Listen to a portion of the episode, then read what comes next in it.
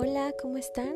Espero que se encuentren muy bien. Estoy Reconectando Podcast, un espacio en donde tu corazón y tu alma son nuestros invitados principales. Es tiempo de hacerles caso, que ellos sean la brújula que nos lleve a buen puerto. Así que, comenzamos. ¿Cómo están? Espero que se encuentren muy bien. Estamos en otro episodio de Reconectando Podcast y en esta ocasión tenemos una invitada muy especial. Ella es Laura Sosa, una chica con una energía súper linda, gran dulzura, pero no solo eso, lo que la vida le ha enseñado es hacer y ser amor. Es una niña maravillosa y me encanta porque todos los días se sigue descubriendo ella misma y honrando sus dones ayuda a muchas personas a que puedan encontrar en ellos esa luz que ya es. Así que bueno, el día de hoy en el episodio veremos esto de sanando creencias limitantes para descubrir la luz que ya es en ti. Que lo disfruten mucho. Hola, ¿cómo están? Espero que se encuentren muy bien. Estamos en otro episodio de Reconectando Podcast y en esta ocasión tenemos a una invitada muy especial. Ella es Laura Sosa. A ella la conocí en la comunidad de Vero Fuentes y bueno, ella también es parte de nuestra tribu de los Live Workers y bueno, el día de hoy para mí es muy importante que ella también esté aquí con nosotros para que comparta todo lo que sabe, y conozcan un poquito más de ella, que la verdad es una mujer con muchas, muchas cosas para compartir, mucha información por dar, pero sobre todo una gran dulzura que siempre emana en ella. Entonces, Lau, bienvenida. Y bueno, mi primer pregunta va, ¿quién es Laura Sosa? Hola Lupita, gracias por invitarme. Híjole, me encanta la pregunta y te voy a ser honesta hace unos meses no tenía la menor idea de quién era Laura Sosa, porque descubrí que no soy un nombre, no soy mi nombre, y dije, ¿y entonces quién soy?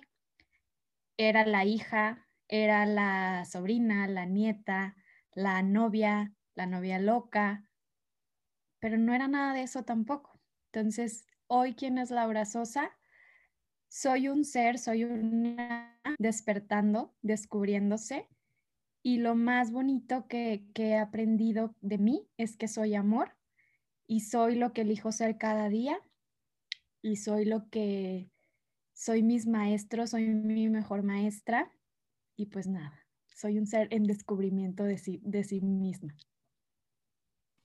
Me encanta, me encanta. Qué bonita definición, la verdad. Me gusta mucho porque en muchas ocasiones, como dices, nos definimos por soy la hija de, la hermana de, la tía de, la prima o cosas por el estilo y se nos olvida que somos más que eso. Nuestra esencia desde ahí empieza, ¿no? Esta parte. Claro. A ver, bueno, como para empezar, eh, digamos, para arrancar motores, tenemos unas pequeñas preguntas rápidas. Bueno, en sí son palabras. Yo te voy a dar una palabra y tú me dices lo primero que se te venga a la mente, ¿va? Vamos a empezar. ¿En una palabra? En una palabra, frase, lo que tú quieras. Ajá, pero digamos que no lo pienses mucho y lo que salga. ¿Ok? Entonces empezamos. Familia. Compañía, compañeros, amor, comprensión. Muy bien. Muerte. Trascender, eternidad, infinidad. Espiritualidad. Reconocerte como el finito que eres y simplicidad también. Ok. Amor. La fuerza más poderosa que existe y la más maravillosa. Meditación. Mm, respirar, estar aquí ahora, calma. Pareja. Compañero, eh, conocer al mejor maestro o maestra, vino desde la libertad de elegirte cada día. Divinidad. Qué preguntas, Lupita. Eh, divinidad, la fuente, la luz, la sabiduría y soltar el juicio, Intuición. Eh, tu corazón, escuchar a tu corazón y lo primero que te llega. Madre Tierra. Mi compañera de vida, eh, esa madre que siempre está para abrazarnos, para darnos y sobre todo para conectarnos con el merecimiento. Sol. Para mí es eso energía, fortaleza, confianza, plenitud. Estrellas. Infinidad, universo, cosmos, arcoíris. No sé por qué las relaciono con arcoíris. No, está perfecto. Clarividencia. Es mi don y es algo así como recibir una sabiduría en donde las palabras estorban, en donde comprendes todo desde el corazón, desde el alma, sin necesidad de hablarlo. Canalización. Transmitir, transmitir los mensajes de la fuente de la divinidad y conectarte con tu parte sabia, con, tu, con tu información del alma. Sanación. Em, es recuperar y recordar la esencia divina que te, que te rodea. Es conectarte con, con esa automedicina que todos creamos para nosotros mismos. Y bueno, finalmente, Hermandad de la Rosa.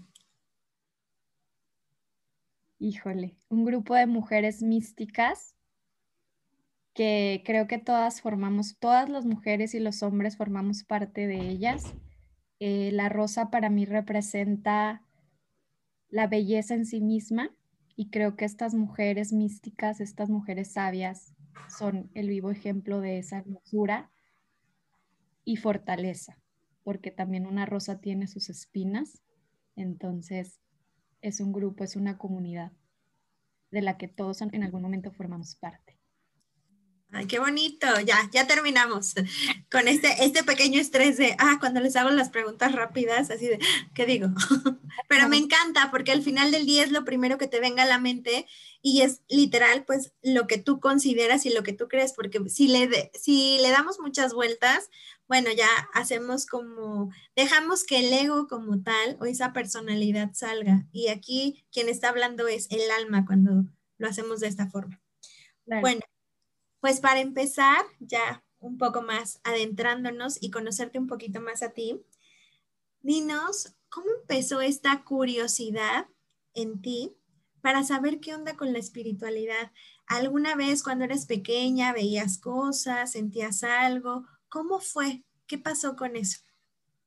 Mira, te voy a platicar. Creo que realmente siempre estuvo ahí, yo fui educada por mi abuela, mi mamá trabajaba todo el día, mis papás nunca se casaron. Entonces yo, yo me eduqué con ella y ella siempre fue mucho de inculcarnos a Dios, que rezale al ángel de la guarda, que, que Dios, el Señor, el viejito que está fuera de ti.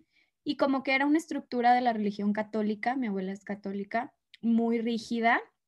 Y como que ahí empezó siempre como que yo les decía a mi familia, a mi abuela, que yo veía mis ángeles, yo era la típica niña que se la pasaba hablando con seres imaginarios, este, y, pues todo mundo lo asociaba con esta niña está muy sola y se anda inventando cualquier cosa para llamar la atención. Y, y como que de pronto fue así como callé parte porque yo decía, bueno, pues es que si nadie lo ve, entonces yo me lo estoy imaginando, yo lo estoy inventando. Eh, sí llegué a tener, tenía sueños lúcidos, eh, soñaba con, bueno, o sea, con duendes, con hadas, con sirenas. Y cuando la gente me decía, oye, pero esto es un cuento, no existe. Y yo, no, claro que existen. Y fue como poco a poco fui callando mi voz, porque, o sea, no, pues sí me lo estoy inventando. Yo veía a mi abuelo y nadie me creía. Mi abuelo, yo no lo conocí. Mi abuelo muere en enero, yo nazco en agosto y nadie me creía, pero resulta que a mi mamá me platica que mm, eh, yo tenía como cosas que hacía mi abuelo. mi abuelo tenía un tic de morderse el cachete por dentro y yo tenía lo mismo. Entonces como que mi mamá empezó como, al caray, también era muy dada, muy miedosa. A mí me aterraba estar sola en la oscuridad porque yo sentía que veía gente que me estaba viendo. Eh, también tenía un miedo muy grande porque cuando estaba muy pequeña vi la imagen de una mujer. Yo en ese entonces le decía la bruja. Y cuando estaba con mucha gente la veía en, las caras de las personas. O sea, como que la cara de la gente, en vez de tener la cara normal, tenía la cara de esta mujer. Y la verdad a mí me daba, o sea, escalofríos y no sabía quién era. Y yo decía, ¿qué está pasando? ¿Qué está pasando con, e-, con ella? Y bueno, pesadillas, era sonámbula, era la niña rara que en las noches yo tapaba mis muñecas, me gustaba tener muchas muñecas de porcelana y las tapaba porque yo sentía y yo veía que se movían yo veía, yo siempre he sido mucho de conectar con los ojos. Yo viéndote a los ojos conecto contigo, pero yo no lo sabía en ese momento. Entonces, yo tapaba las muñecas porque yo decía, ella es buena, ella no es buena, ella tiene a alguien malo y así. Entonces, pues era el típico como, es muy creativa, es muy soñadora. Desde muy chiquita aprendí a escribir y yo me acuerdo que desde chiquita escribía como, Dios, ¿a qué me mandaste aquí? Yo por el tema de mis papás sufrí como que mucho tiempo como la herida del abandono, me sentía muy sola. Y yo me acuerdo que yo decía, es que a qué vine, pero de cinco años. Entonces yo como que tenía un entendimiento muy grande de la vida, preguntaba todo, era súper curiosa, hasta que un día alguien me dijo, ¿sabes qué? Ya deja de preguntar tanto. Y pues le creí. Entonces como que ahí empecé a callar y lo digo entre comillas porque realmente siempre estuvo ahí, siempre me sentí rara, pero no sabía por qué. Entonces, creo que más allá de que yo encontrara la espiritualidad, ella me encontró a mí. Otra cosa importante que te quiero decir aquí es que por las creencias limitantes que había en la religión, y no digo que todo sea así, pero desde la religión católica, pues ya ves que te tienes que casar, y como que la infidelidad es un pecado, mi papá le fue infiel a la pareja con la que estaba, con mi mamá. Entonces yo tenía una creencia espantosa de que yo era un pecado. Y yo no podía conectar con un Dios porque yo decía, ¿cómo me va a querer Dios si yo soy un pecado? No te escucho. No, qué fuerte, qué fuerte eso. Sí, tienes toda la razón. O sea, cuando nosotros, sí, no, o sea, es que si nos diéramos cuenta todo, todas las programaciones que traemos, o sea, por eso es muy importante. Bueno, creo que estos espacios también son para que uno nos demos cuenta de todo lo que implica esto, o sea, de las palabras, y justo esto, como tú decías, o sea, es una creencia limitante que explican en la religión católica. Y sí, imagínate haber crecido con esa idea de que tú eras, o sea, como un pecado. No, bueno, o sea, es como toda la carga energética, emocional, súper fuerte, súper densa. Y por ejemplo, esa parte, ¿cómo le empezaste a trabajar o, o qué pasó? ¿Qué hiciste con eso? Mira, eh, la verdad, de esa parte me enteré, o sea, que estaba en mí hace dos años. Ahorita yo tengo 27 años. Duré toda mi vida con esa, con esa actitud víctima, porque no era más que eso. Era como siempre, no te voy a decir que fui infeliz, claro que no, o sea, fui muy feliz, pero siempre había como una nostalgia en mí, una sensación de no me siento parte de nada.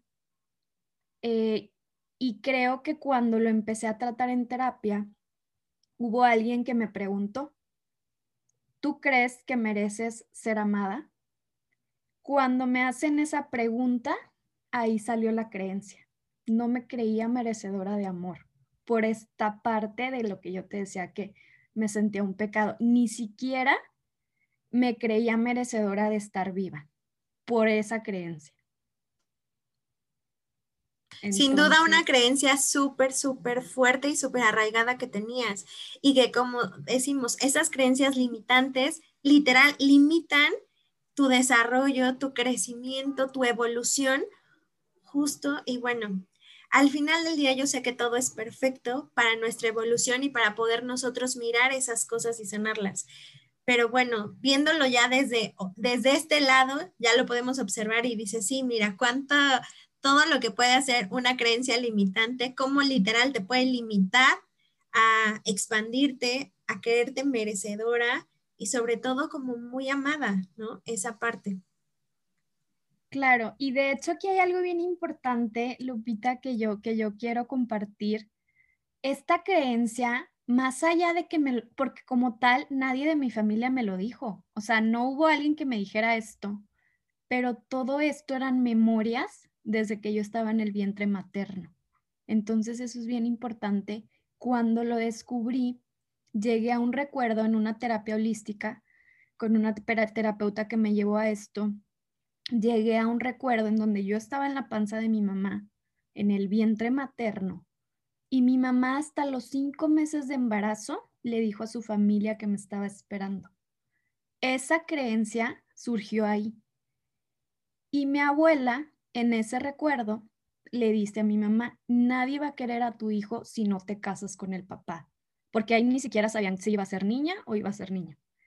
Cuando yo me entero de esto, que lo trabajé, obviamente ya tenía un, un camino recorrido. Creo que si me hubiera enterado antes, pues obviamente el entendimiento no hubiera sido el mismo. Pero ahí yo ya tenía un concepto de un Dios todavía no lo integraba como adentro de mí, pero yo decía, ¿cómo puede haber un Dios tan malo que me haya traído al mundo siendo un pecado? Como que a mí eso no me quedaba claro y yo decía, algo tiene que estar mal aquí. También era como de, cada domingo tienes que ir a misa, cada domingo tienes que rezar. Y yo decía, bueno, puedo tolerar ir a misa, pero me ponían a rezar rosarios y yo decía, ¿cómo va a ser posible que rezando un rosario vamos a salvar al mundo. Y no digo que quien lo haga está mal, pero yo decía, es que tiene que haber más, tiene que haber algo más. ¿Cómo vamos a estar repitiendo con todo el respeto para todo el mundo? Decía, como mongolitos todo el tiempo lo mismo y con eso ya, o sea, como que había muchas cosas dentro de mí que yo decía, es que no me queda claro, no entiendo, no podía preguntar, me ponía a leer la Biblia y yo decía, es que algo aquí no me checa y no pude terminar de leerla, pero luego estaba tan casada con la religión por esta necesidad de ser aceptada por mi familia, que, que como que era un choque emocional para mí, que yo decía, es que no, algo está mal, yo vine a hacer algo aquí, pero yo creo que me equivoqué de vida. Yo decía eso, me equivoqué de vida. Entonces, pues era muy chistoso y ahora entiendo que todo es perfecto, pero Sí, pero en ese momento, pues bueno, eras así pequeñita y pues bueno, con lo que tenías disponible es lo que empezaste a trabajar. Sí, está, está muy intenso esto, está muy intenso. Eh, y bueno, con estas cosas, supongo que también por eso, bueno, no sé, creo que eh, te refugiaste mucho en esta parte de muchas personas podrían decir la imaginación, pero no, más bien con esta parte que tú tenías muy abiertas las habilidades psíquicas y más bien es en ese mundo en donde sí soy aceptada, en ese mundo en donde sí soy amada, soy querida y pues me siento muy protegida, ¿no? O sea, ahí en esto, ajá. Sí, totalmente. O sea, para mí era como el lugar en donde yo sentía que podía ser yo. Por ejemplo, a mí un mago que siempre me ha encantado es Merlín. Y yo siempre decía, es que yo veo a Merlín, yo lo veo, yo lo veo. Bueno, estas cosas las tenía bloqueadas. O sea, tenía tanta vergüenza, porque esa era la palabra, me daba pena hablar de esto, que yo no contaba, o sea, yo no me hubiera imaginado que lo hubiera contado a alguien este, sobre, sobre estas cosas de fantasía que yo decía, es que como que yo veía a la gente que me decía, es que esto no existe, y yo pensaba, qué menso que piensas que no existe. pero pues yo ya no decía nada, porque, o sea, ¿para qué me peleó con ellos? Ya mejor no lo decía porque yo tenía terror a ser rechazada por decirles lo que veía, por ejemplo, y, y eso fue toda la vida en secundaria, empecé a ver un niño y era un niño que era una sombra, me daba mucho miedo, o sea, y era demasiado miedosa, demasiado. Yo no podía estar sola, yo tenía que ir en la oscuridad y decirle a mi mamá que me acompañara al baño o que me acompañara a algo, porque ya si era de noche yo era como que no. Y también otra parte era que siempre estaba como lo místico, me encantaba, me fascinaba, pero le tenía miedo porque tenía una creencia de, es que si meditas vas a abrir portales, vas a abrir canales que no sabes. Y pues sí, porque me ponía a meditar y no sabiendo nada, sentía mucha energía y sentía gente alrededor de mí. Pero siempre estuvo ahí, o sea, siempre mis dones estaban porque sin hacer nada comencé a tener viajes astrales, hablé con mis ángeles, pues viajé en el tiempo y yo decía así como, claro que nadie me va a creer esto nadie me va a creer. Y, no todo fue lindo, fueron cosas desde la luz, pero también vi cosas de la oscuridad y era como, mejor no quiero ver nada. Y lo bloqueé. Qué interesante con esto, la verdad. O sea, sin duda alguna, yo estoy así de, oh, por Dios, qué emoción. y cuántas cosas y cuánta información. Ahora, me queda claro que pues sí, había como pues en esto que estás creciendo, en esto de que, bueno, no quiero ser rechazada, de manera inconsciente teniendo esa herida ahí muy como muy guardada y muy grabada en ti de no quiero más rechazo, no soy merecedora de amor y eso, ¿cómo esto eh, repercutió ahora en tu vida, digamos, ya pasas de adolescente, que empiezas en la universidad y eso, ¿cómo, o sea, qué consecuencias tuvo? Mira, este, bueno, realmente a pesar de toda esta parte que te decía que yo me sentía sola y pues lo que ya platiqué, yo siempre fui como de hablar con mis ángeles de la guarda eh, y luego por algún motivo yo siempre decía como que yo no tengo uno, yo tengo muchos y hablaba así con, o sea, les inventaba nombres y arcoíris y qué nube y no sé qué, o sea, yo les ponía los nombres que yo quería, pero en realidad siempre estuvieron ahí. Empiezo en universidad, eh, me gradúo, tuve una relación este, muy larga y, pues hasta aquí, como que, como que mi camino en la espiritualidad era como que, ah, pues sí, sí tengo cosas, me gusta lo místico, me gusta meditar, no sé qué, y como que más o menos ahí andaba por el camino, pero no era nada serio para mí y era como, ay, pues sí, en mi, como mi secreto vivo un duelo emocional, termino con esta pareja. Yo tenía el sueño y el anhelo con toda el alma de casarme, tener hijos joven y no repetir el patrón de mi mamá, porque ese era mi terror. Pues acaba la relación, pero antes de que se acabara la relación, yo duré casi cinco años, dos años antes, yo tengo un sueño en donde estábamos, estaba yo con esta pareja y en mi sueño él se muere. Entonces yo me desperté como, ¿qué es esto? Con un pánico horrible. Y yo estaba como, ¿cómo se va a morir? ¿Qué está pasando?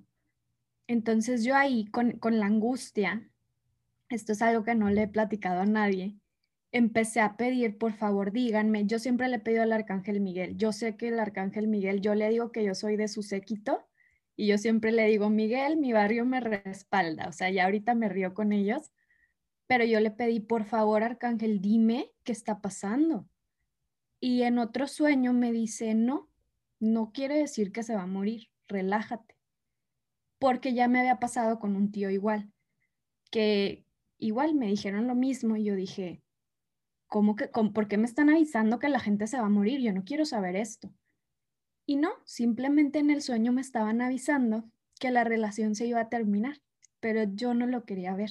Y esa era la muerte, era la muerte de una vida que no debía estar viviendo y yo no lo quería enfrentar. Entonces, después lo entendí, me lo explicaron con peras y manzanas y obviamente el duelo fue muy fuerte para mí. Y ahí, a pesar de que ya empezaba a meditar, ya conocía a Vero Fuentes, ya más o menos leía de ángeles, veía energías, veía auras, porque nada de lo que te estoy platicando lo controlaba. O sea, sueños astrales pasaban y ya, no tenía control absoluto de mis dones. Y de pronto, pues fue como estando, yo creo que en el, cuando toqué fondo, fue o me quedo aquí llorando, pataleando, no quería, o sea, ya decía, es que ya no quiero vivir. Fue así que dije, ya no quiero vivir. Porque era despertarme en las madrugadas con crisis de ansiedad que ya estaban ahí, o sea, yo ya no era feliz en la relación, pero estaba tan aterrada de volver a estar sola porque en realidad nunca había estado conmigo. Yo no sabía lo que era estar conmigo. Entonces, cuando no me quedó de otra, empiezo a entrar en mí, a entrar en mí. Y un día nunca había escuchado a Los Ángeles y me hablaron como tal y me dijeron, ya es momento de que despiertes. Ya es momento de que asumas la responsabilidad. Y ahí empecé. Wow.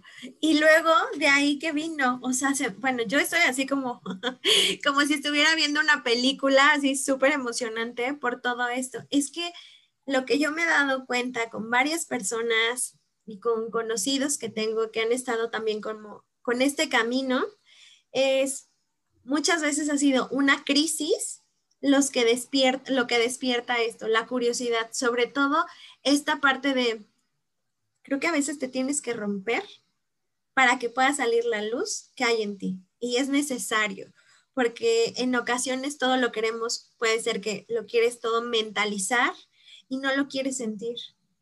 O puede ser al revés. Sin embargo, somos seres que somos más que un cuerpo, somos energía, venimos aquí, tenemos que sentir. Y pues es importante que la experiencia que tú vengas a vivir en esta tierra sea completa, por eso como que el alma, eh, parte de lo que trae de su plan es, tiene ciertas, mm, se puede decir como situaciones complejas que son necesarias para que mm, despiertes o genere curiosidad en ti o digas, a ver, ¿hay algo más aquí o qué onda? ¿No? Y creo que para ti y en tu caso fue eso una de las cosas más fuertes e importantes, porque como dices, literal, tocaste fondo y fue, ¿y luego? O sea, ¿qué se hace con esto? Y supongo que empezaste en esta parte de, bueno, empezar a conocerte más, a reconocerte, a reencontrarte contigo. Y creo que mucho también tiene que ver con reconciliarte contigo, porque eso de haber, de cierta manera, callado tu voz por querer estar en un lugar o formar parte de algo, pues por un lado se puede decir, ah, bueno, es que quería estar dentro de lo establecido, pero no, al final del día te estás siendo infiel a ti, no escuchándote a ti, no escuchando tu voz, rechazándote a ti, porque estás rechazando tu esencia, porque te da pena o porque uno trae esas creencias de que no, pues no, no, no, mm, mejor quédate callada, porque si no van a decir que estás loca, no funciona, cosas por el estilo, demasiados estereotipos que hay en la sociedad, ¿no? y creencias y nos encanta etiquetar a la gente. Es algo que tenemos que modificar sin duda alguna, pero bueno, fue un proceso bastante complicado. Y ahora, ¿cómo te encuentras tú? ¿Cómo te sientes en estos momentos que después de esta situación complicada fue de, bueno, pues vamos a, a reencontrarnos, a ver qué hacemos, cómo te sientes, cómo has... Em, digamos que también en esta parte de estas, tus dones son natos y bueno, es así como explosiones de colores, pero ahora con lo que has aprendido es, bueno, sí, explosiones de colores, pero bueno, vamos a controlarlas, vamos a, con cierta metodología para cuidar estas explosiones y que en vez de que solo exploten así, queden figuras, formas y que ayuden un poco más. ¿Cómo ha sido todo este proceso? Híjole, tocaste temas bien importantes.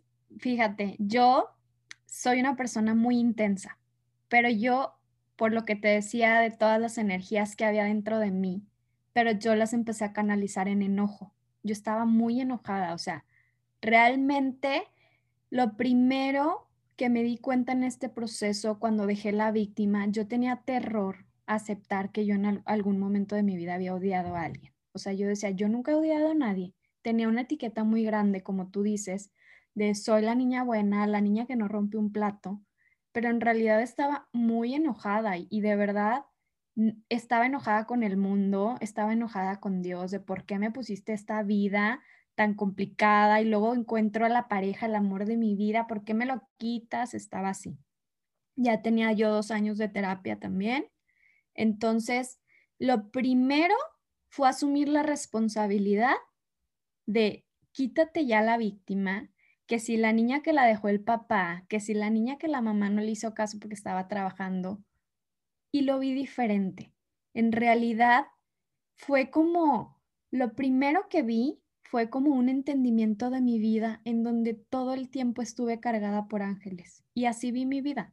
O sea, todo el tiempo mi mamá es maravillosa, siempre estuvo ahí, a mi papá lo amo con toda el alma, y, lo, que, lo que yo viví o, el hecho de que no me aceptaran como yo sentía, hoy por hoy sé que me hace fuerte.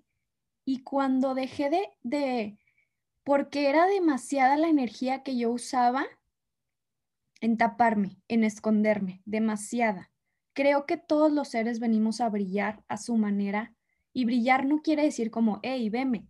No, pero yo estaba demasiada preocupada de que no me vieran, que no me escucharan, porque si me escuchan me van a juzgar, porque si me ven. Y cuando las personas que ahorita tengo en mi vida, que, que me han conocido mucho tiempo, me escuchan hablando de espiritualidad, me escuchan hablando de ángeles, todo el mundo me dice, no se me hace raro. Se les hace lo más normal, porque según yo había como tapado todo y yo tenía terror a, a ser juzgada y todos como, pues siempre lo has hablado, aunque sea poquito, no se me hace raro. Entonces ahí me di cuenta que la principal persona que se estaba rechazando era yo. Cuando yo me acepté, cuando yo dije, ¿sabes qué? Pues esto soy, no me queda nada más. Fui con un canalizador también porque tomé todo tipo de terapias. O sea, yo dije, me metí, leí más libros que en toda mi vida, eh, me metí a todo tipo de cursos, o sea, yo estaba como de, ya, tengo que enfocar mi mente en otra cosa. Y en una meditación y con este canalizador me dijeron, a ver, deja de correr. Tú me lo dijiste también ayer. Deja de querer correr. Aprende a estar en ti. Aprende a ser tu compañera. Y en ese momento, cuando fui a ver mi herida, cuando fui a encontrarme con mi niña herida, me di cuenta que había andado por la vida siendo una niña berrinchuda, pero más allá de eso, no, no era como que la gente me percibía como loca, como yo creía, como tóxica, como yo creía, no, sí era enojona, pero es que de alguna manera tenía que salir tanta energía, de alguna manera, porque yo gritaba de repente, por cualquier cosa, yo explotaba en mi casa y gritaba. Y me acuerdo que mi mamá y mi abuela me decían, si la gente te ve gritar así, no va a creer que con esa cara de angelito que le pones a todo el mundo no va a creer que gritas así. Y realmente sí, o sea, gritaba porque necesitaba escucharme y no les gritaba a ellas, era como me estaba gritando a mí para que yo me escuchara. Cuando me di cuenta de eso y asumí la responsabilidad, fue como que se abrió una puerta para mí que yo dije, wow, todo tiene sentido. Cuando me enfrenté, sí, sí he odiado, sí, sí he sentido envidia, porque así como he sentido amor, soy humana y vengo a sentir todo. Ahí fue como me quité, no, yo no creo que los pesos de esta vida, los pesos de toda la vida. Otra cosa importante también, el 6 siempre había estado muy presente en mi vida y yo no sabía por qué, de hecho me caía gordo ese número. Mis favoritos eran el 3 y el 2 y el 8, pero el 6 me caía gordo pues yo sé ahora que el 6 representa a mi familia. Y para mí mi familia toda la vida fue demasiada carga, como para bien, como para mal. Yo tenía una necesidad de ser aceptada por mi familia, porque no me podía aceptar a mí. Cuando rompo esto, cuando veo esto, cuando asumo la responsabilidad de aceptarme, esto pasó ni siquiera segundo término, a último término. Entonces, cambió mi carácter, cambió mi pena, cambió mi seriedad, porque yo no soy seria, o sea, yo en realidad no soy seria, pero todo el mundo me conocía como, ay, la niña seria, y no lo soy, no me callo, o sea, no me callo, hablo y hablo en mi mente, pero siempre hablaba sola. Entonces, como que empecé a mostrar esta parte de mí y me di cuenta que sí, o sea, que, que todo es cuestión de perspectiva. Agradecí todo el camino, agradecí que no estaba sola, que sentía mis ángeles y cuando integré a un Dios dentro de mí, cuando lo sentí, en ese momento dije, claro, yo tenía que romper este patrón de nacer en el pecado y todo eso, porque eso me da hoy la empatía de conectar con niños que se sienten solos como en algún momento yo me sentí por ser diferentes. Y creo que todos lo hemos experimentado en algún momento. Totalmente, sí, en algún momento hemos sentido algo similar. Y lo que me gusta al ver tu, tanto cómo te expresas y todo es, literal, lo integraste desde el amor, esta situación, o sea, porque fue una situación muy complicada, sin embargo, cuando lo empiezas a ver desde otra perspectiva, como te digo, desde el amor, ya no hay juicio, sino tú te haces cargo y te haces responsable de lo que hoy te corresponde a ti. Y entiendes que ese plan de tu alma fue perfecto para que el día de hoy te encuentres como estás, con esta claridad, con esta sensibilidad y esta dulzura que puedes compartir con todos los demás. Y eso me encanta, la verdad, porque sí, a veces estas situaciones complicadas son las que necesitamos para poder recordar a lo que venimos y por qué estamos aquí en esta tierra, ¿no? Creo que es súper importante. Y sí, eh, la verdad es que estoy muy impactada con la, con la historia. A veces nosotros no vemos, o sea, conocemos caras y decimos, ay, mira, ella siempre se ve feliz, o ay, mira, él siempre se ve contento o se ve triste, pero no sabemos las historias que hay detrás de cada uno. No sabes cuántas batallas han tenido que luchar para estar hoy de pie, tal vez con una sonrisa o tal vez sin una sonrisa. No sabes todo lo que han estado pasando o están pasando. Y creo que esta parte de ser más empáticos con todos es súper importante y más en estos momentos cuando se nos han movido muchas estructuras, muchas cosas y ha sido una verdadera locura, ¿no? Claro. Sí, como tú dices, empatía. O sea, hoy que lo entiendo, que entendí mi camino, que ahí fue como, como, como decidí, primero que nada, despertar mis dones. Dije, bueno, si los tengo, úsalos. O sea, úsalos. Recuerdo también que tuve, cuando estuve ya en mi vuelo, yo, yo ya había bloqueado mis viajes astrales porque te digo que como que tenía viajes en el tiempo que no entendía y me mostraban como tal persona se va a morir tal persona. Entonces yo decía, ¿cómo? Yo no quiero estar viendo eso. Pero más bien, como, como mi conocimiento era muy limitado en ese momento, no lograba integrar los aprendizajes. O sea, como que me lo decían de alguna manera, pero lo que sí me di cuenta, a mí me, a mí me transmiten los mensajes con telepatía. Mis ángeles se me presentaron con telepatía. De hecho, sus nombres ni los puedo pronunciar y yo les puse Francesco y Sergio porque yo dije, yo no voy a batallar con ustedes. Yo así les voy a decir y así les digo y yo sé que para ellos está perfecto. Pero me llegaban tantas cosas que yo decía, es que no entiendo nada, no entiendo. Y ya fue como, y me dijeron, es que las palabras te estorban, siéntelo, vívelo. Entonces ahora, como que veo a las personas sufriendo, en las terapias me dicen, es que ¿por qué me estás diciendo que voy a olvidar a Alex? Claro que no puedo. Y yo les digo, es que no te lo estoy diciendo porque te lo invento. Yo ya lo viví. Sí se puede. Y, y, nada más depende de ti. O sea, yo no puedo salvarte a ti si tú no quieres salvarte. Y eso es lo más importante que hay que entender. que nadie puede salvarte y que y yo le decía, me encantaría que si se pudiera me pasaras tu duelo y yo lo vivo por ti si se pudiera, porque sé que eso va a fortalecer, pero también es lo peor que puedo hacer por ti.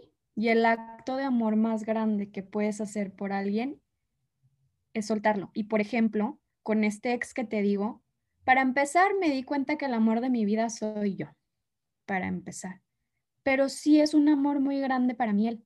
Y yo en ese momento estando juntos no lo estaba amando, lo estaba necesitando. Y hoy he soñado con él.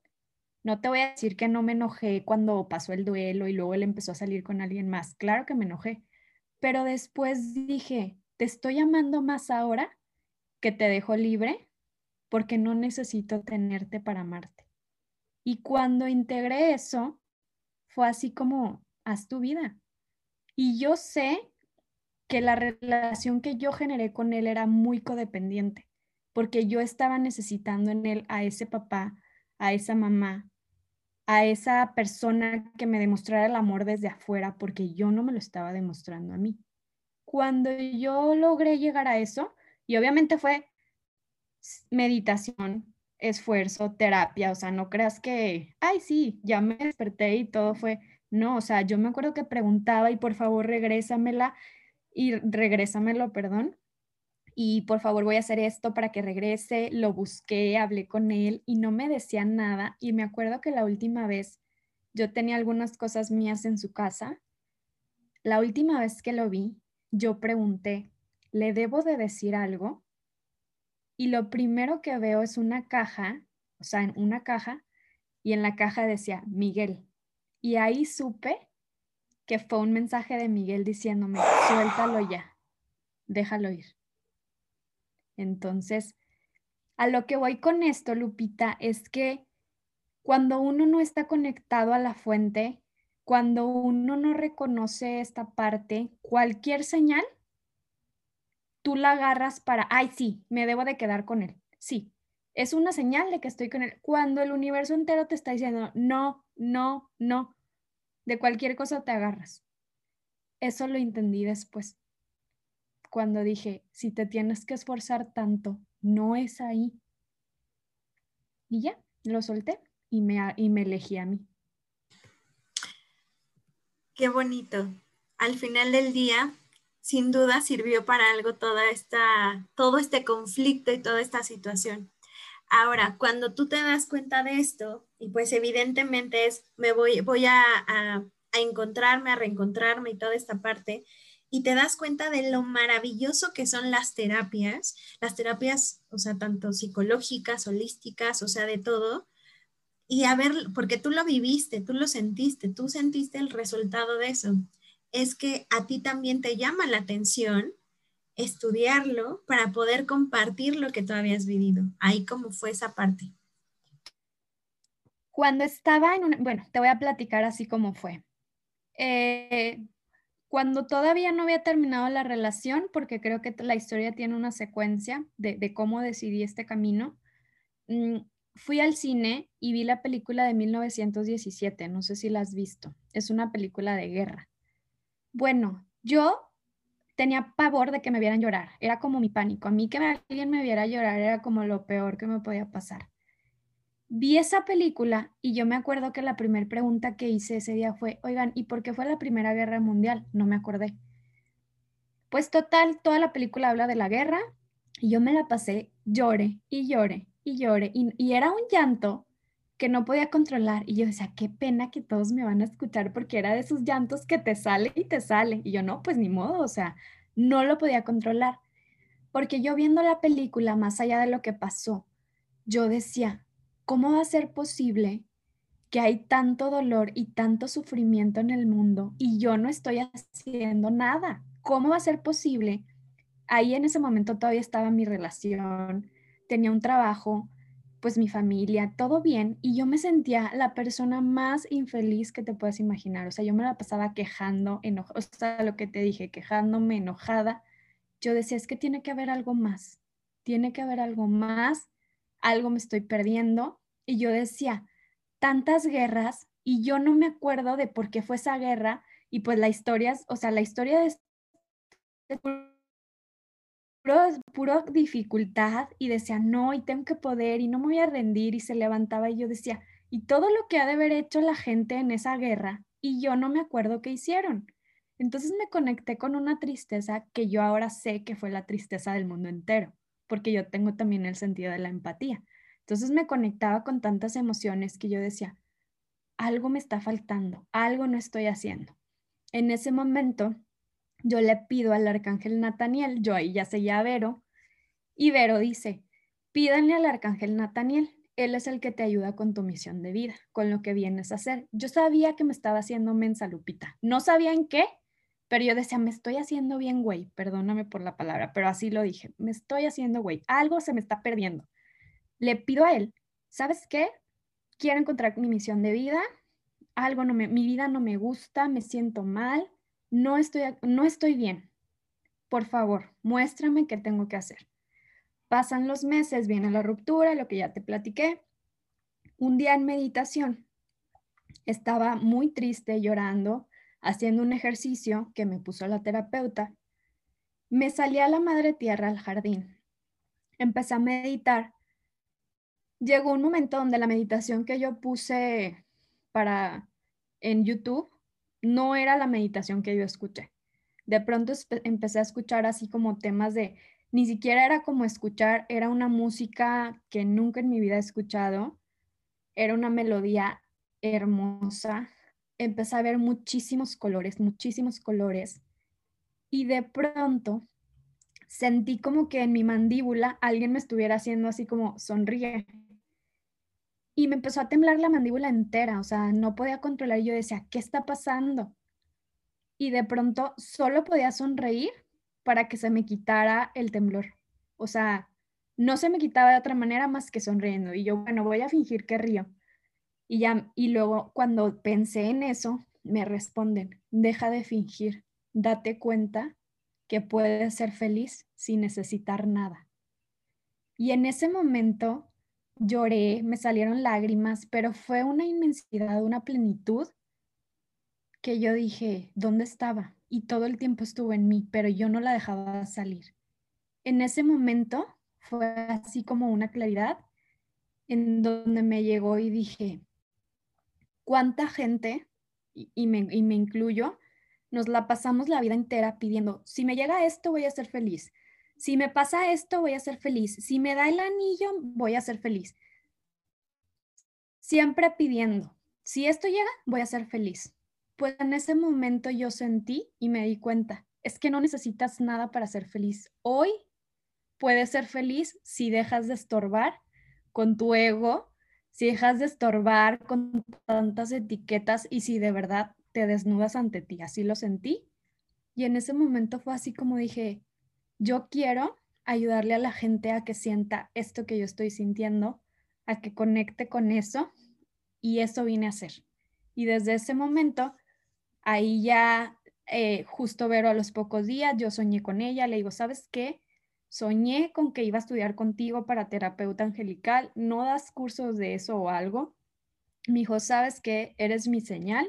Sí, sí, voy a dar uno. Me inscribí pero más allá de eso, fue así como que de pronto, ¡pum!, todo se dio. O sea, yo no podía creer y hasta la fecha digo, ah, chis, o sea, tan fácil. Pero pues no era que era fácil, pues ya tenía toda una, o sea, toda la vida canalizando sin darme cuenta, con tanta energía que no sabía de dónde venía, pues ya simplemente aprendí, comprendí y ya le doy sentido a mis mensajes, ya sé de dónde viene la energía y ya sé canalizarla en amor.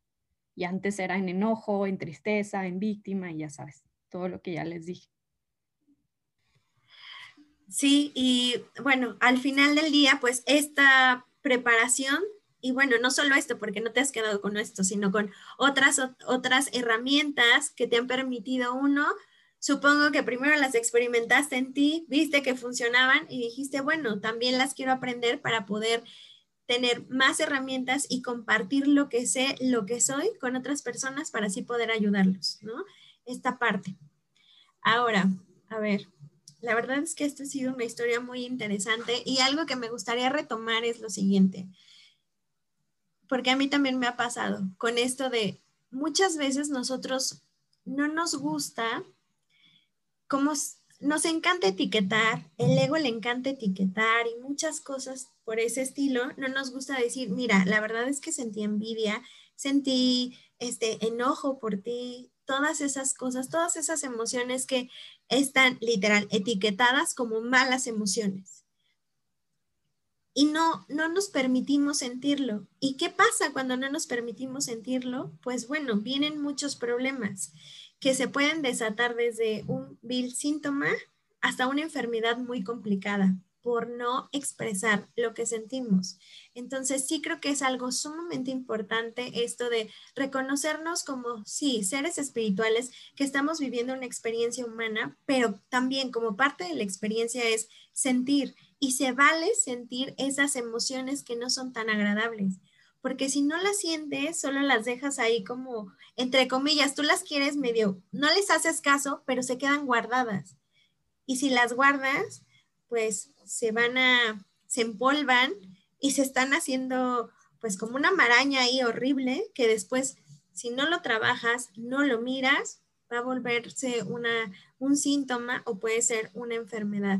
Y me gustó mucho eso como tú lo explicaste, de qué onda con esas emociones de que pues sí, reconocer de, bueno, soy humana, o sea, estoy aquí, pues sí, hay veces que siento envidia, pero ahora con estas herramientas que tú manejas y que tú conoces, hoy sabes que, bueno, sí, todavía seguimos en esta parte de evolución y seguimos experimentando y va a haber ocasiones en donde tal vez sientas envidia, pero con esto que hoy ya sabes, entiendes y dices, ah, bueno, no es como envidia, así de, ah, bueno, más bien es, ¿qué me quiere decir hoy la envidia? ¿Qué tengo que trabajar hoy en mí para no sentir esto? O sea, ¿qué me viene a enseñar la envidia? Más como algo muy negativo es como ver cada situación complicada como una oportunidad de crecimiento, ¿no? Claro, y de hecho aquí hablas algo bien importante también cuando, por ejemplo, a mí lo que me sirvió mucho como herramienta fue como quitar el mí, o sea, mi envidia, o yo siento envidia, no. Hay una sensación de envidia. Y ahorita dijiste, y lo dijimos varias veces, no eres tu cuerpo, no eres tus emociones, pero las emociones te están mostrando algo. Y hasta se me pone ronca la voz porque estoy canalizando, lo siento.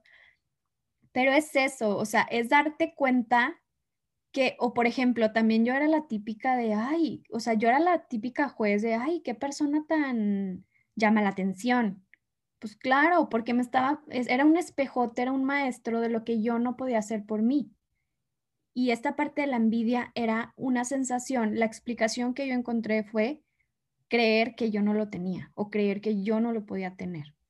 Cuando me doy cuenta que yo puedo elegir lo que yo quiera, ahí reconoces la sombra de la emoción y más allá del juicio del ego de, ay, no, yo no siento eso. No, te dejas de poner benditas.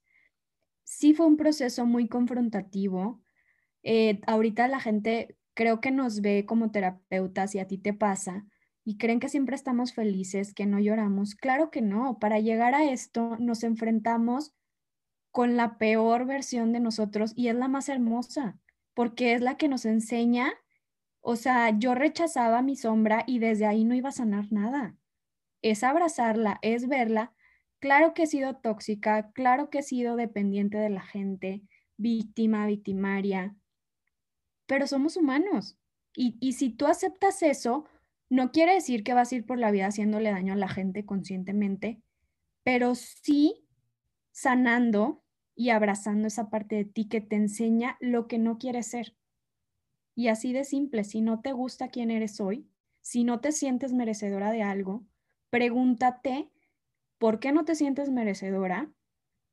Y si no estás haciendo algo que tú consideres válido para merecerlo, empieza a hacerlo. O sea, suelta esa víctima. La víctima es muy cómoda. Y aunque nos quejamos y nos quejamos, es muy cómoda porque te mantiene en, no, pobre de mí, no, es que que venga la terapeuta a salvarme, no, es que que venga mi, mi esposo, mi novia, mi, y no, nadie va a venir a salvarte porque nadie tiene por qué salvarte, solamente tú. Y es ir a, yo lo que hice, y literal así lo vi, fue irme a la sombra, agarrarme la mano y decirme, véngase, mijita, véngase para acá. Ya, ya se le acabó su teatrito de, de, no, fui yo por mí misma a las sombras y sí dolió, no les voy a decir que no, me dolió mucho, pero fue liberador, así.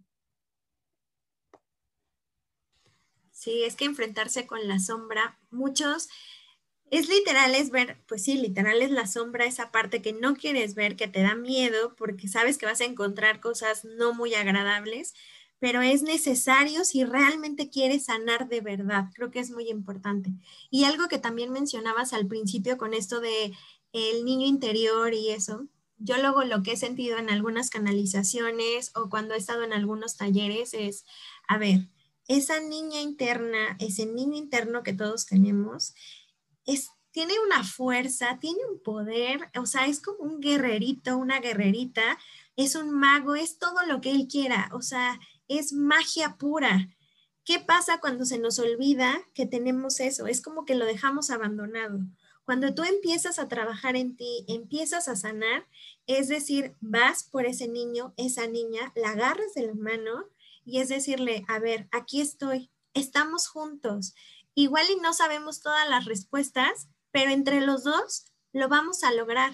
Vamos a hacer que esta experiencia sea algo mágico y maravilloso y para que tanto tú como yo nos, nos podamos sentir orgullosos de lo que estamos viviendo. Y creo mucho eso como esa parte de cuando empiezas a sanar es como ver literalmente ese niño, o sea, que se agarran de la mano, se apoyan y se ayudan, mutuamente se están ayudando. ¿Tú cómo lo, tú cómo lo ves? ¿Cómo lo consideras eso? Sí, definitivamente. O sea, e, es ver esta inocencia en ti que siempre ha estado. Y por ejemplo, te comparto el ejemplo tan claro que me acaba de pasar hace un momento antes de hacer este podcast. Y estaba meditando, fui con mi niña interior y le empecé a decir, hola, hermosa, preciosa, porque claro, le hablo muy bonito desde que cambié mi lenguaje con mi niña interior. Mis dones también se han fortalecido y siempre era como una comunicación, estoy aquí para ti, abrazándonos, jugando. Y hoy fue algo así que ella me llega y me dice, no, el día de hoy soy yo quien te va a decir palabras de aliento. Soy yo quien te va a decir que te admires. Felicidades por lo que estás haciendo. Y me dijo un montón de palabras que obviamente se me salen las lágrimas, como de recordarlo, de sentirlo, lloré, pero, pero era un llanto como de, de felicidad de que mi niña me estaba diciendo, reconoce lo que estás haciendo y aquí estamos juntas y felicidades y te admiro y un montón de cosas que al final eres tú misma diciéndotelo, pero digo, wow, qué bonito que cuando tú escuchas a tu niño interior, también él te escucha a ti y ese niño tiene muchas cosas lindas que recordarte. Y pues ese es el ejemplo claro muchas cosas lindas, mucha magia que a veces se nos olvida que está ahí y que la tenemos, pero con tal de muchas ocasiones de pertenecer o de no ser rechazado, nos rechazamos a nosotros mismos. Por eso es muy importante trabajar en nosotros, reconciliarnos, reconectarnos con nosotros. Es como creo que de lo más, más, más importante. Y bueno, otro de, otra cuestión es, en verdad, estamos en un tiempo y en un momento en donde es fundamental invertir en nosotros. Así que yo sí les sugiero y les recomiendo que tomen terapia. Creo que es algo básico, necesario para todos. Si queremos relaciones sanas, si queremos un mundo mejor, tenemos que primero tratarnos a nosotros, porque desde ahí sé el cambio que quieres ver en la, o sea, afuera. Empieza por ti. Eso es súper importante. Así que bueno, a ver, Lau, quiero preguntarte algo. ¿Qué significó para ti 2020? Híjole, la verdad, Lupita, creo que ha sido el mejor año de mi vida. Yo sé que muchos eh, vivimos momentos muy fuertes, duelos muy fuertes. Hay conceptos que antes me causaban mucho dolor, como por ejemplo la muerte. Hoy para mí eso no existe. Y sé que muchos van a decir, bueno, ¿qué te pasa? ¿Cuánta gente se va? El alma es eterna, el alma trasciende. Nosotros elegimos lo que venimos a vivir y también elegimos cuándo nos vamos a ir. Eh, ha sido romper con creencias, con patrones que la verdad no me servían para nada. Creo que a la gente no le sirve para nada, pero es más fácil estar en lo conocido. Eh, ahorita mencionas también algo de las relaciones. El 2020 para mí ha sido aprender a tener una relación sana conmigo, porque solo desde ahí voy a tener relaciones sanas con los demás. Y la magia que he encontrado, no solo en mí, la he encontrado en las personas que me rodean. Le he dicho adiós a mucha gente. Antes era como me ponía a hablar de espiritualidad y la gente como que se reía y yo, ay, no, sí, ya no voy a decir nada porque estoy loca. Hoy es como, si tú no respetas lo que yo creo, no me estás respetando, te amo con todo mi corazón, pero bye. Y ni modo, o sea, si tú no te respetas a ti mismo, por querer encajar con alguien, no es la persona que te esté atacando, eres tú permitiendo ser infiel contigo mismo. Entonces, para mí eso ha sido el 2020, ha sido aprender también a agradecer, a no estar solo pidiendo, no, agradece, no te limites. Mi niña interior me enseñó eso y siempre lo había tenido como, para los niños no hay límite. Si un niño quiere, te pide un regalo, el niño no va a pensar que si hay dinero, que si no hay dinero, que si no sé qué. El niño pide. Y creo que así es como el universo nos pide que seamos. Pídenos, porque si no pides no te va a llegar. Pero obviamente creo que, que lo que más valioso que me enseñó fue ponerte primero, conocerte, quién eres, quién no quieres ser, dejar de estar tan preocupado de lo que hacen los demás y empezar a hacer las cosas por ti. Y desde ahí creo que si te amas, das amor y el mundo es mejor, es diferente, no porque cambie algo afuera, sino porque tú ves, y, y yo siempre lo digo así, le cambiaste el canal de Netflix, le cambiaste la película de terror a la película de las princesas, a la que tú quieras. Y eso ha sido para mi transformación, transmutación y pues un viaje hacia el interior que me ha encantado padrísimo. Sin duda, un 2020 lleno de mucha esencia, mucha sustancia, de muchos cambios que, bueno, hoy permiten que seas lo que eres. Y bueno, la verdad es que brillas con todo y me encanta y me da muchísimo gusto verte así. Es súper padre. Y ser, como diría Meli, ser testigo de, de esta evolución y de este cambio. Me encanta. Ahora, por ejemplo, con esto de que has tenido de tus canalizaciones, ¿tú tienes algún mensaje para la gente ahora para este 2021 que les pueda ayudar? ¿Qué nos está diciendo la divinidad o, pues sí, la divinidad, como en qué nos podemos enfocar un poco más o en qué no nos, o sea, o en dónde no poner nuestra atención para que sí podamos vivir esa vida que tanto anhelamos y que tanto queremos, pero a veces siento que tenemos mucho miedo en, hacer los cambios necesarios para lograr eso. Pero bueno, ¿qué podemos trabajar en este 2021? Bueno, creo que lo que podemos trabajar y en lo personal es lo que, lo que yo he logrado canalizar y, muchos coincido con muchas personas que lo hablan. Eh, estamos en la, en la nueva era de la conciencia, del conocimiento, de aprender creo que los tiempos donde venía el elegido y te venía a dar los mensajes de amor y tú eres amor y, rezarle a alguien externo a ti, no digo que no lo hagas ya, pero date cuenta que eso no, eso no genera acción. Es, ahí no hay movimiento. Muévete, cambia, cuestiona. Y sí, tenemos mucho miedo de cuestionar. Y si aprendo de esto y resulta que en esto que creo ya no existe y entonces en qué voy a creer, eso es un apego, eso no es fe. Suelten los apegos, confíen, cuestionenlo todo.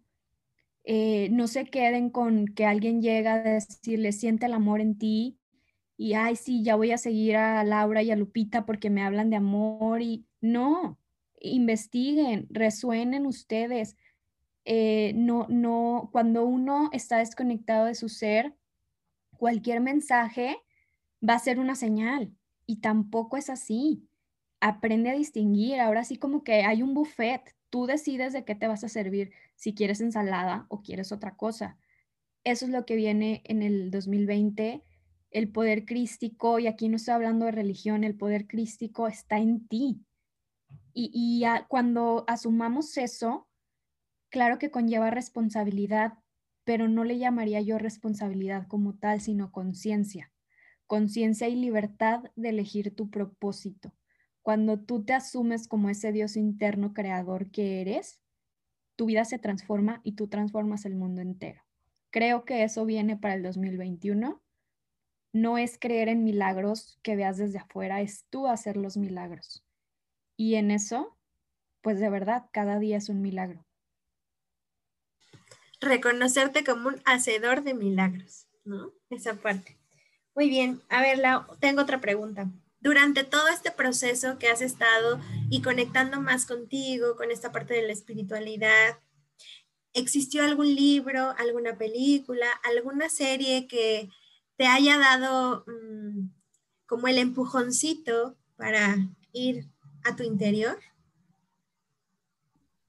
Híjole, hay un montón, pero te voy a decir, bueno, los de Dorin Virtu, cualquiera que elijas, te lo recomiendo mil por ciento. Ella es una canalizadora fregona de ángeles, de conexión con ángeles. Ella me ayudó mucho como en esta parte de, de reconocer las señales que me daban. Conversaciones con Dios también fue un libro que, que me transmitió justo eso, este Dios dentro de mí y de ahí yo lo investigué. Y también El poder dentro de ti, de Louise Hay, también es un libro que me encanta. Eh, realmente tengo muchos, pero bueno, esos tres, El poder de la hora también, creo que esos cuatro son mi top en este momento. Son mi, pues ahora sí que mi dosis diaria. Y pues sí, leer, estudiar, aprender, conocer, no quedarte con lo mismo. Sí, la idea es tener como, pues, conocer diferentes cosas para que al final, a través del discernimiento, decidas por dónde, qué camino, qué cosa te resuena más que otras, ¿no? Ahora, imagina que te dicen, oye, Lau, fíjate que vamos a dar un mensaje este mensaje va a llegar a todo el mundo, ya sea a través, va a llegar por las computadoras, por el celular, las tablets espectaculares, se va a traducir en todos los idiomas y todo el mundo lo va a ver, escuchar. ¿Qué mensaje te gustaría transmitir? Tú eres el amor infinito en sí mismo. Olvídate de cualquier cosa que te haga creer lo contrario. Suéltalo. Eres amor en todo lo que existe. Qué bonito mensaje, está padrísimo, me encanta, me encanta, me encanta. Y bueno, pues con esta energía súper linda, yo la verdad es que me siento sumamente agradecida porque hayas querido estar en este podcast, porque te hayas abierto de esta manera, porque literal, sí creo que hoy fue una forma de, de abrir, de ser muy vulnerable en el sentido de me expongo, pero al mismo tiempo siendo muy valiente. Y sé que esto que hiciste le va a ayudar a muchas personas a identificarse y saber que claro que sí se puede. Puedes tener una vida feliz, puedes tener eh, todo lo que tú quieres si trabajas en ti, sin duda alguna. Entonces te lo agradezco infinitamente eh, esta apertura, el que te hayas compartido de esta manera y con mucho amor y con mucho respeto. Te lo agradezco de verdad completamente. Así que, Lau, cuéntanos qué tipo de terapias das, dónde te puede encontrar la gente para que se contacte contigo. Cuéntanos. Pues primero que nada, muchas gracias, Lupita, por invitarme. Como tú dices, por, por dejarme compartir esta vulnerabilidad que, me hizo más fuerte. Eh, mis redes sociales son minutosdemi.as Así me encuentras en Facebook y en Instagram. Y las terapias que yo doy es canalización con ángeles, aplicando numerología, programación neurolingüística y un poco de transgeneracional. Entonces, eso es lo que doy. Puede ser una lectura, una canalización general o bien si quieres una terapia de sanación, también puede ser. Ah, y también integro la cristaloterapia. Entonces, esos son los que, las que yo aplico. Y pues cuando quieran, ahí estoy.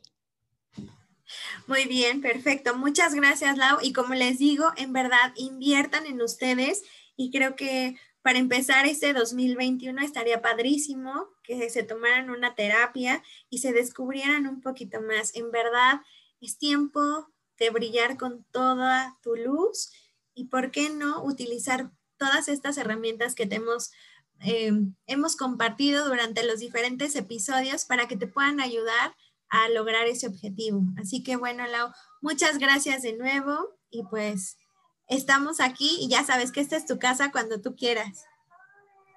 Gracias a ti, Lupita.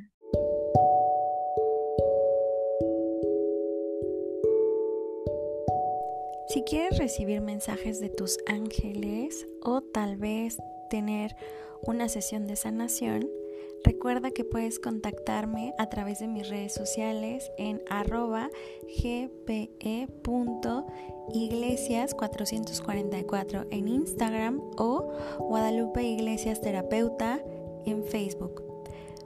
Me dará muchísimo gusto poder acompañarte y ser parte de tu proceso de evolución.